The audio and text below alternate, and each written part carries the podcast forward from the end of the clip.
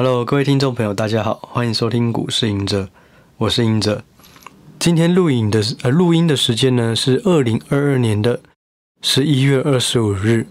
那为什么要加这个日期呢？第一次加这个就是因为我嗯比较担心，就是说我在讲一些行情或是个股的时候，我认为那时候是不错的点，可是也可有可能因为排程的关系，这个 pocket 是不是比较晚一个礼拜或两个礼拜上？那那时候听到的大家看到的点位，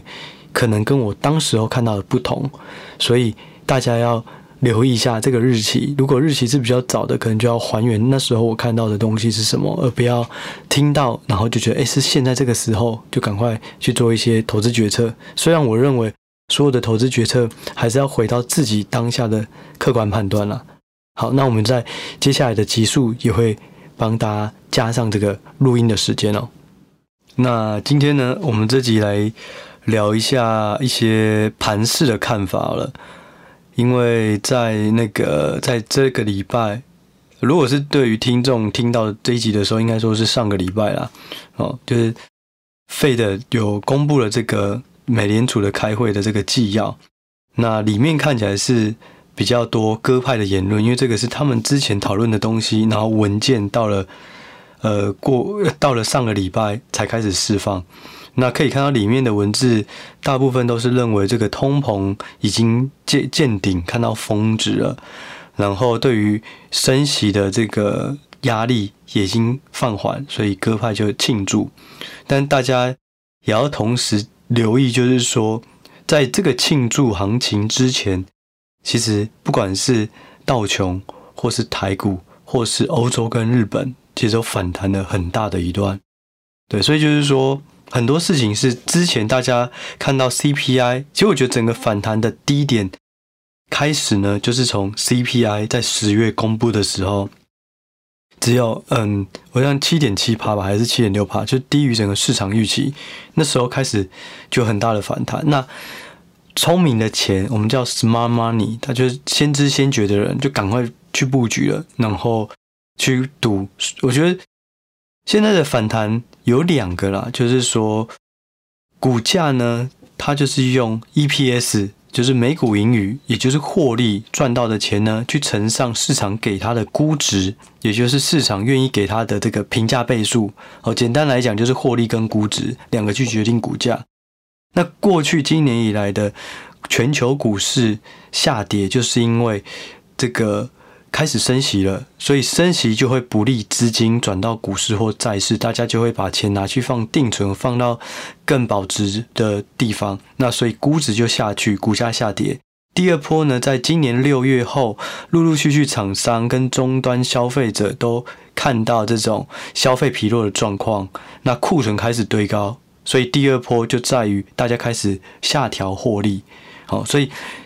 呃，新年上半年。升息先杀估值，后面再杀获利，所以股价双重杀杀的这种状况下跌很多。那今呃这个月呢，应该说上个月的这个 CPI，十月 CPI 公布以后，发现是哎大幅低于预期，也不能说大幅啦，应该说市场上当时预估是七点八趴到八点一趴或八趴都有，就没想到是比最低的还要低。好，那市场就会开始想象哦，如果第一次。优于预期的话，那可能通膨就不会那么高，升息就会放缓，因此原本杀估值的那一个拼图就拼回来，所以估值要回升，什么意思呢？就台积电呢，它过去这个本益比差不多是二十到二十五倍，尤其是二十五倍，在二零二零到二零一九到二零二一几乎都是二十五倍以上，但是最高的时候了，甚至到三十倍。但是呢，在杀估值跟大家下修获利的这个同时，市场气氛不好的时候，在前一阵子我一直在讲台积电很便宜的时候呢，那时候只有九点九倍。那现在虽然台积电这一个月呢涨了二十五趴，比大盘涨了十二十三八还要再多。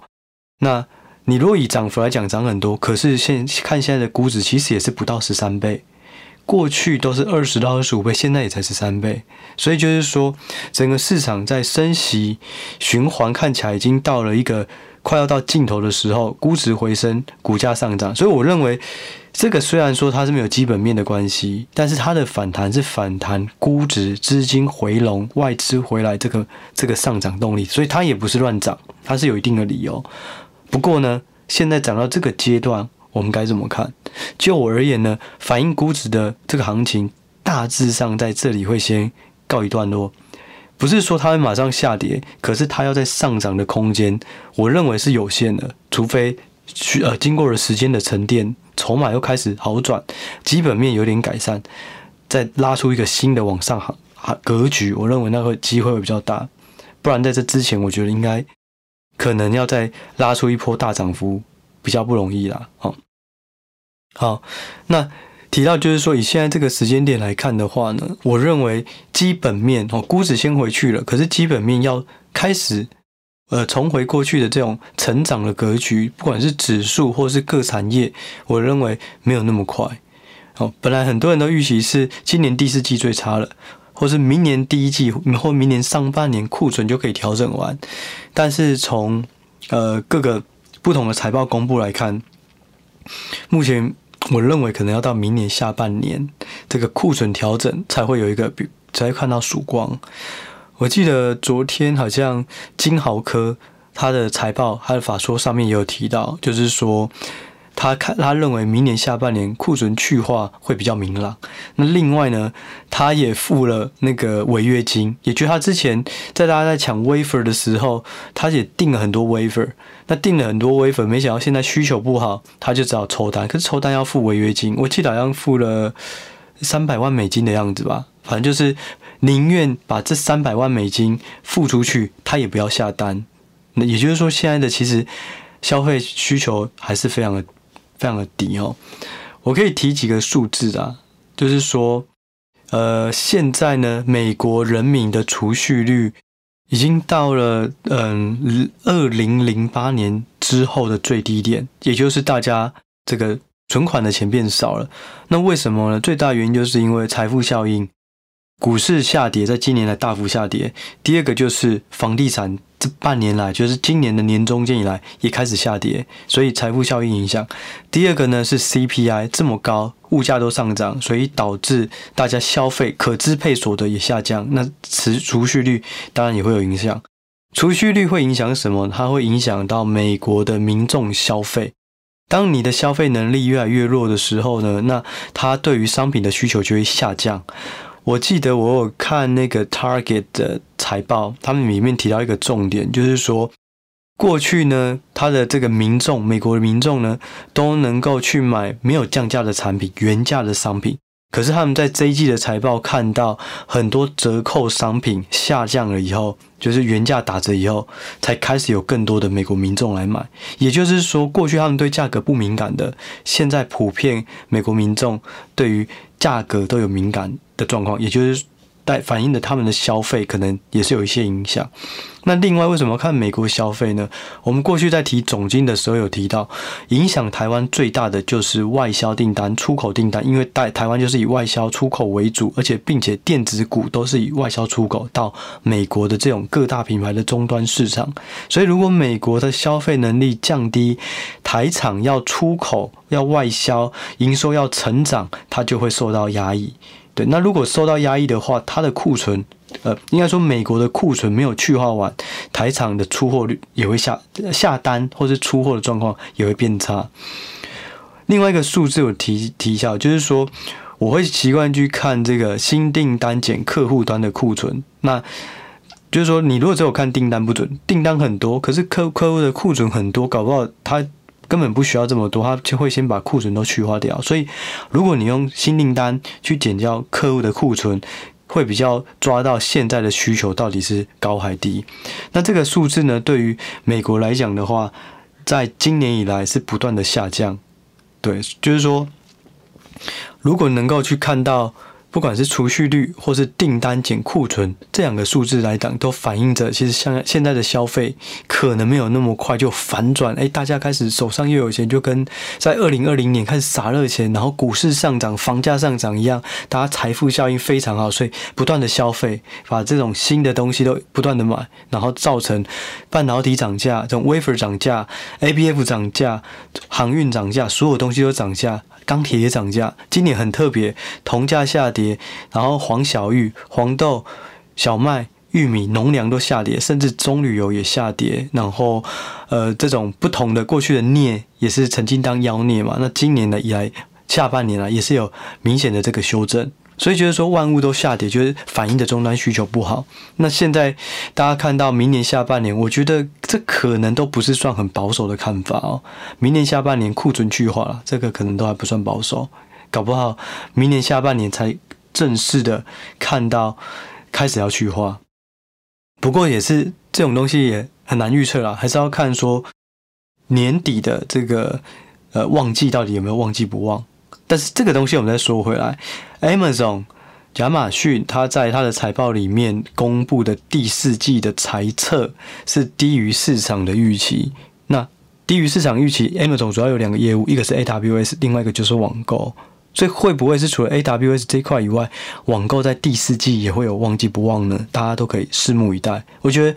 股市有趣的东西就是你一直去拼凑拼图，它没有绝对的答案。你从你的视角找到不同的线索，把它拼出来。那别人可能有他的视角、他的线索，那兜一兜，也许就能够更清楚的拼出未来的蓝图。当然，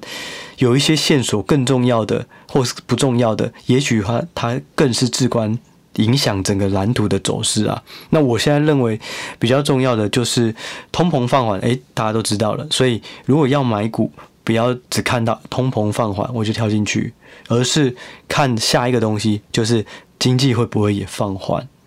对，有一个比较重要的数字哦，就是说殖利率倒挂这个故事，我觉得大家要重新注意了。殖利率倒挂目前的问题就是说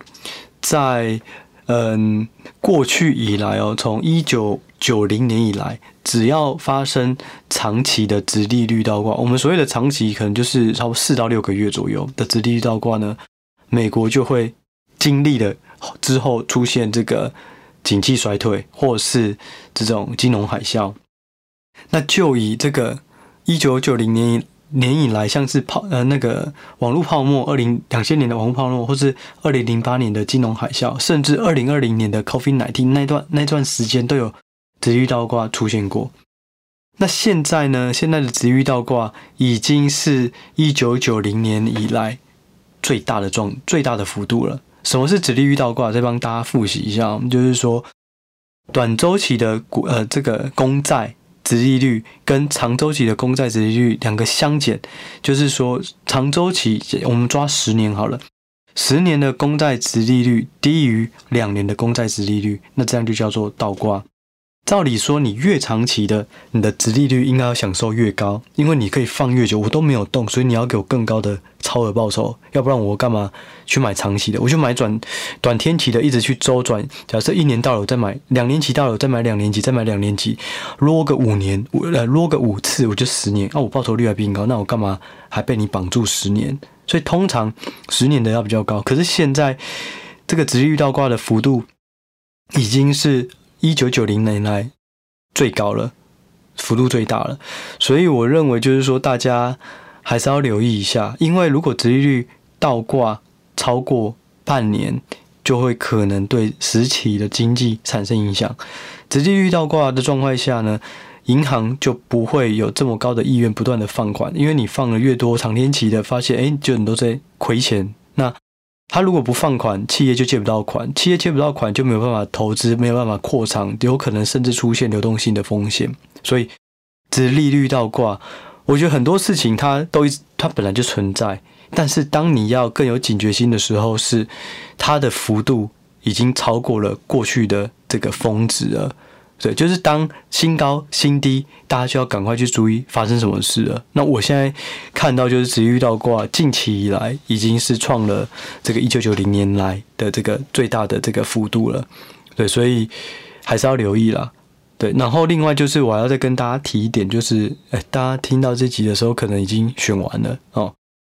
好，就是说选举行情，其实我认为对台股真的有一些很正面的影响。所以当选后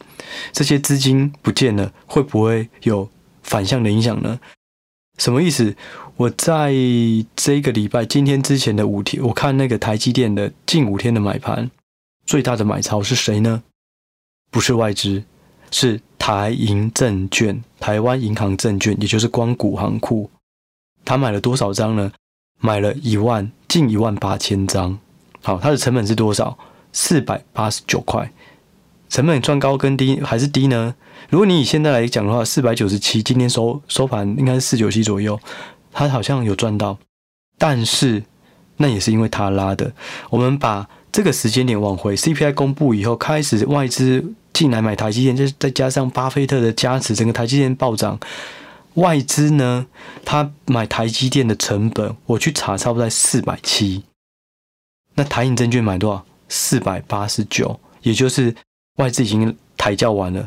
但是官股银行再去抬轿一次。所以我认为，官股银行通常是比较保守的，它却在这时候反而大买。其实我我有观察盘台积电蛮特别，就是它盘中哦。那时候啦，每一天，不说那时候就这阵子啊，然后每一天的这个差不多过了十到二十秒，就会有一个十张的买盘，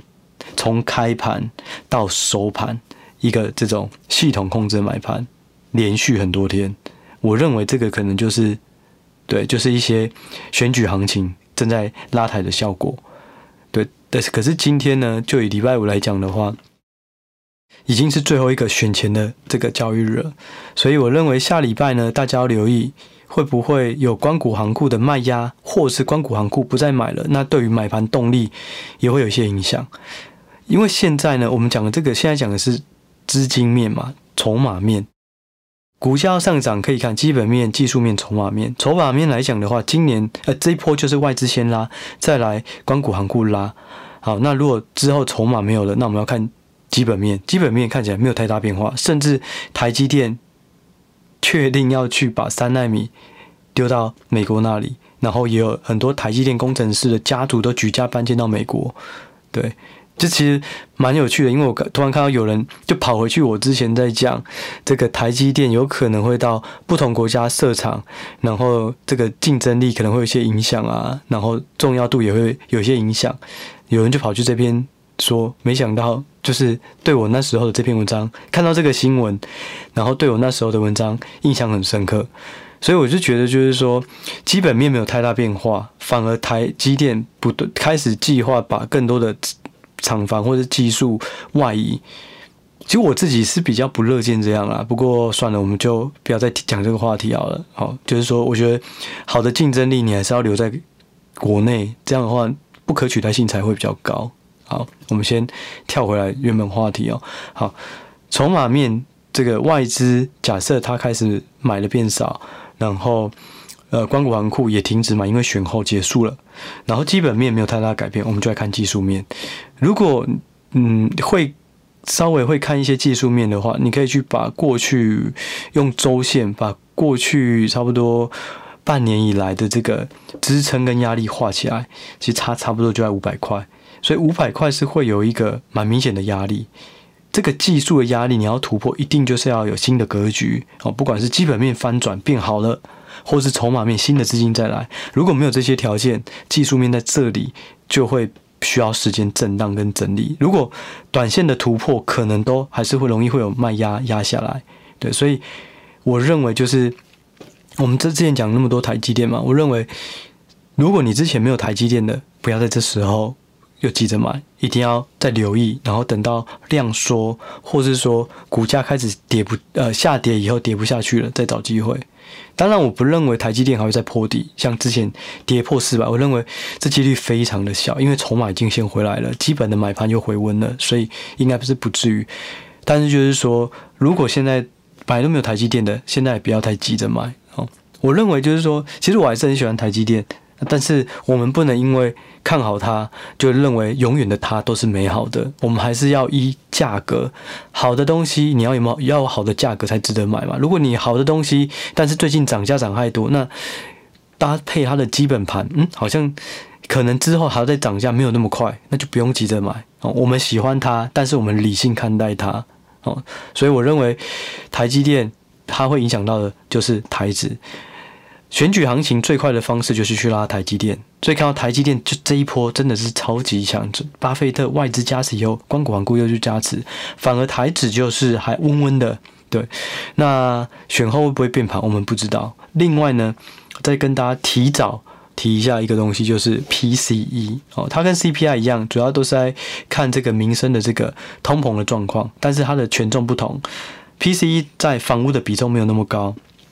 房屋相关的比重呢，在 CPI 占四成到五成，另外二手车的比重也比较高。那这一次的，就是 CPI 下去，最主要帮大家复习一下，就是医疗保健一次性的去认列了这个处方药它的成本，所以使保保险机构的这个保留呃，这叫什么存续的盈余哦，就是它的获利变少，所以导致大家看到，哎，医疗保健一次性的下降。第二个，二手车下降非常的多。然后再加上能源，其实油价也在低，没有没有那么贵，也在相对的低档，所以这些都有对 CPI 有帮助。可是换到 PCE 呢，医疗保健它可能就没有这种一次性的公式计算，那二手车跟房屋的比重也没有那么高，所以大家要留意，如果你认为 P CPI 十月的东西可能够复制，看到 PCE 一样有下下降了这么大的幅度。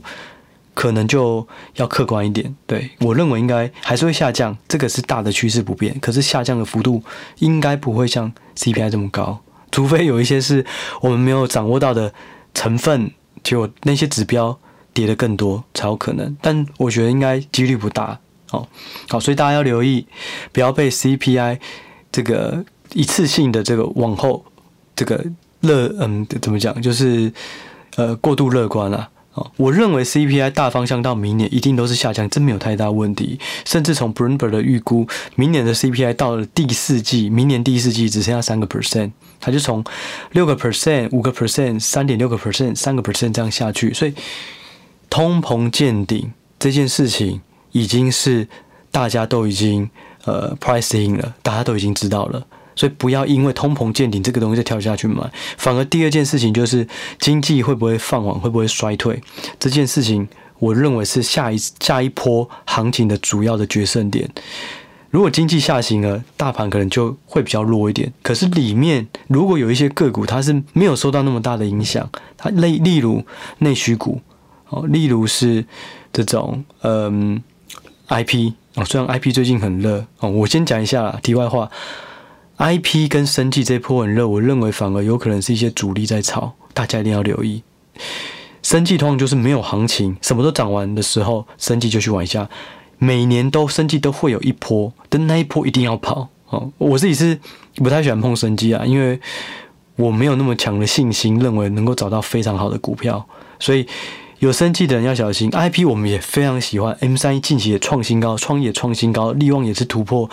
波段新高，这个我们都非常的正面，我们也都觉得这个是这个是跟我们的看法一样，但是但是一样喜欢它不代表是永远的喜欢它，就是不不能这么讲，应该说喜欢它，但是不是永远都会觉得它非常好，我们还是要看价格，对，就是近期来讲的话，IP 也是涨得有点多。对我，我认为大家如果手上有 IP 的，你可能也要稍微留意一下，看是不要再加码，或是做一点点的调节之类的哦，给大家参考。好，话说回来，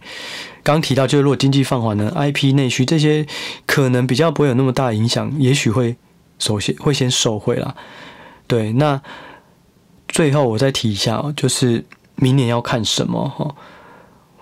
就以台湾的。我一开始的节目一开始有讲到，就是台湾呢是以出外出呃出口为主，外销为主。那外销在这两个月呢都是翻负了哦，负成长了。原本在二零二一年以来呢，还曾经高达超过五成的年增长，但这两个月是负成长。它通常都是一个波段，你不会说这个负增长马上又跳回去高速增长，这不容易。所以我认为它可能需要三到五个月，再慢慢的缓缓缓的再从这个负增长变成低增长，再到中中增长、中度增长这种，再到高速增长。所以我认为也是明年的下半年，就是年中间，可能大家可以留意。但是现在应该外销，就像刚提到的，美国的储蓄率还有这个直接遇到挂。对库存的影响应该没有那么快就可以去化完毕了，所以电子股呢，我认为是明年下半年的主战场，就是说到时候看到景气复苏，有一些商品开始动了，那相关的电子股绩优的，然后到时当时候，因为到时候评价也是比较低的，它可以也许有机会先反弹，但是这个时间点，我们今天这个状况，很多都已经反弹了。那大家就是预期说，哎，估值上来，获利应该也要打底上来了。如果是这样想，可能会失望。好，所以我就觉得说，大家可以除了电子股以外，可以看一些内需股。其实我过去都是以科技股为主，电子股为主，我几乎不看内需股。但是就是因为目前综合这种判断，发现。嗯，电子股的库存要去化，才有办法带动新一波的涨势，真正的涨势，而不是无稽之谈。那这个真正的涨势，看来就是要先看美国是不是经济会放缓，甚至衰退。那如果是的话，那就要再更留意库存不会那么快去化完毕，对吧？其实有很多，就像我刚刚提到，金豪科他也去付违约金，也不去拉货，这些都看到大家认为接下来是可见度很，呃，应该说订单能见度是很低的。好，所以我认为明年下半年可以再留意科技股，明年上半年呢可以留意内需股。哦，好，那我简单讲几个点啊，为什么要看内需股啊？第一个，疫情解封，戴口罩这件事情有可能在未来一个月内就不可以不用戴了。那现在不管去宜兰，不管去高雄。不管去每个地方都塞满人，然后高级的餐厅或是一般的连锁的这种大餐厅也都很难定位，然后高铁全部都啊，讲到高铁，高铁目前的这个人数已经是十月的人数，因为十一月还没公布，十月人数已经创今年新高了。对，高铁也是塞满人。对，我刚才跑去那个嗯录一个有台的节目。然后那个主持人也就提到，他才刚从这个《金周刊》在高雄的一个会场，然后上周末回来，他说全部都是站着，坐高铁都是站的位置，所以就是说，现在开始大家往外移动了，然后观光消费这种都会上来，那但是也不要去追高，像近期有一些。食品连锁店哦，相关的餐饮连锁店股价非常强，我觉得也不要，就宁愿去找一些低低基期之后有机会好转的下手，不要去都追一些可能中小型然后又创新高的，我觉得这样会比较危险。好，刚提到内需股，第一个就是疫情哦，第二个我觉得蛮重要，就是说现在市场预估啊，台湾明年的 GDP 差不多就是后未来四季都成长二到三点五趴之间。但是如果你看民间消费这个项目呢，在今年第四季成长三趴，明年第一季成长四点五趴，明年第二季成长七点六趴，那明年第三季就又下降到两趴，意思就是说，明年上半年民间消费会成长四点五趴到七点六趴，民间消费就是内需，哦。包含可以想象啊，就是说，假设你疫情解封了，大家开始出去玩了，诶，有美妆的需求，我需要化妆；有隐形眼镜，我要戴隐形眼镜；我可能要去买一些小小夹子、一些小东西，有继续可能一些这种通路店、通路零呃零售通路店。那甚至呢，我要开始去出外聚餐，餐饮业。那甚至餐饮业它会用到的油，或是它会用到的肉。或是他会用到的一些刚提到的黄小玉，这些价格都下降，所以他们内需未来会有两个东西，一个就是这个消费内需的这个消费开始回温，所以营收可能会有一些成长。第二个，它的成本结构改善，因为过去在二零二二年上半年以来大幅涨价的原物料都下跌了。可是原物料下跌，它不会降价。汉堡卖多少，很少看到，因为原物料跌价，汉堡降价。哦，鸡排也涨价，现在也很看，也很难看到最后有降价。这个就会给他们更多了一个这个成本结构的利润。所以我认为内需股大家可以去挑跟原物料叠价相关的，并且又受惠于餐饮啊这种外出或者是消费观光相关的。刚刚还有提到了没有提到的，就是说那个运动休闲哦，它也如果你之后要去户外，你可能就开始买一些运动的衣服啊，然后爬山啊什么的。所以我认为内需股在未来的半年可以去找一些机会，然后呢，在明年的这个。下半年再再看一些科技股，这个比重的配置，我认为可能就是对，就是可以这样留意啦。哦，好，那最后呢，跟大家讲一个东西，也是提醒大家啦。哦，不是课程哦，我们课程讲太多了，我们现在先不要再打广告，先分享一个我认为很重要的东西，就是美债。现在的美债很香，所谓的很香，就是因为升息太多了。所以债券价格大幅下跌，也让债券殖利率上升很多。我去抓一个数值哦，呃，Triple A 哦，AAA 公司债的殖利率，也就是说最好的这种信评最好的这些公司，它的殖利率呢，公债殖呃公司债殖利率，现在呢差不多有五趴左右。那美股的殖利率呢，现在差不多快两趴。是这个两个的差距呢，也就是说，过去以来，如果你是要放在债的，你的这个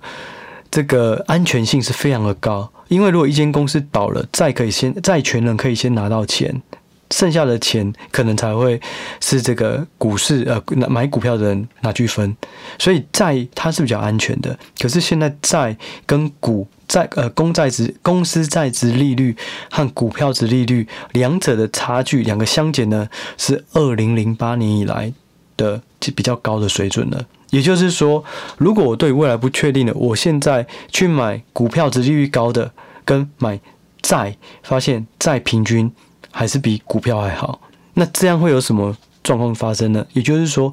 很多投资机构，我们过去待的，我们一定都是股债汇房地产等等，会做一个配比，看哪个机会大，我整体的资金就移到那边。如果现在债的机会是大，那也许在未来半年，为什么现在？其实为什么这样讲？最简单的原因就是因为现在升息见顶哦，当不再升息，债券价格就会回温，那债它就会开始这个股价，债券的价格就会上涨。所以未来的债是非常吸引人的，有可能债会吸走了市场上的钱，所以刚提到了股票的筹码、股票的资金可能就少了一块动力，因为被债吸走了。对，那债呢？大家听到债，可能如果你去银行，也会开始陆陆续续有很多理财专员来跟你推，诶，你要不要来买一下什么公司债啊？这基金还是美债？大家一定要非常留意哦，就是说。债你可能可以赚五趴殖利率，可是现在美元开始贬值了。那如果你是以美金计价的 ETF 基金，如果之后台币升值到五趴，你的报酬率就全部被吃掉了。哦，所以有两个要跟大家讲：未来的债可能会吸走股市市场上的资金，在未来半年，因为投资机构会稍微移转，因为发现经济放缓、成长下降。股票没有基本面没有那么快起来，那我就先去买债。等到股票基本面起来以后，我再赚到了，我再拿拿回去买股票。所以我认为，筹码面、资金面可能会有一些对股市的影响。第二个部分呢，就是刚刚提到的，就是如果你是要去买 ETF 或是基金，一定要留意这个汇兑的风险。对，所以除非你懂得怎么去透过这个避险的方式去锁住你的汇兑，然后再去赚。债券的殖利率，我认为这样才会比较合适。对，那以现在来讲啊，股票配比，我去看这个美国这个的一些官方的这个数据啊，美国家庭的股债配比，过去在 CPI 高档的时候呢，股票股票的配比超五趴，债券的配比三趴。现在呢，CPI 也快要到高档了，但是抓最最新一季的，差不多是今年第二季的数字。目前呢，股票配比是十五趴，远高于过去在 CPI 高档五趴的这个状况。那债的话，现在只有二点三趴，反而是低配了。所以我认为之后有可能在这边会回升一些，因为它很甜，现在殖利率很高，而且又是低配，那股票的资金有可能会被吸走一些，所以这一波反弹行情以后，我认为大家可以乐观估值的回升，但千万也要留意获利基本面能不能跟得上。对，那这就是这一集的内容，我们就下一集再见喽，谢谢大家，拜拜。